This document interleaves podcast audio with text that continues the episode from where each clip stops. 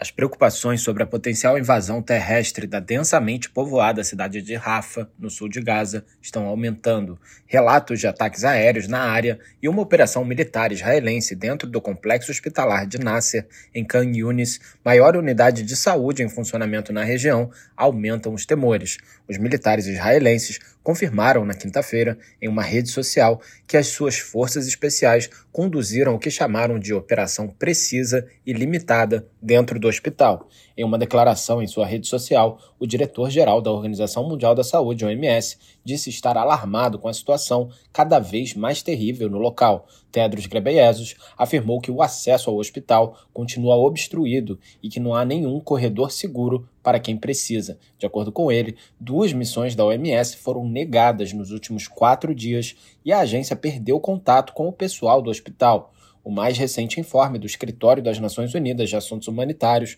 OSHA, destacou movimentos populacionais, com pessoas saindo de Rafa em direção a Deir al-Balá e ao campo de refugiados An-Nuseirat.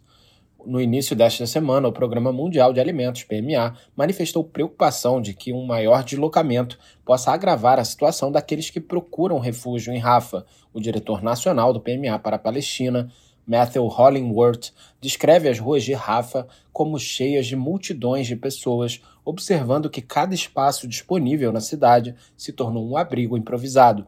A cidade, que fica na fronteira com o Egito, é agora lar de cerca de 1,5 milhão de pessoas, habitantes de Gaza, deslocados pelo conflito.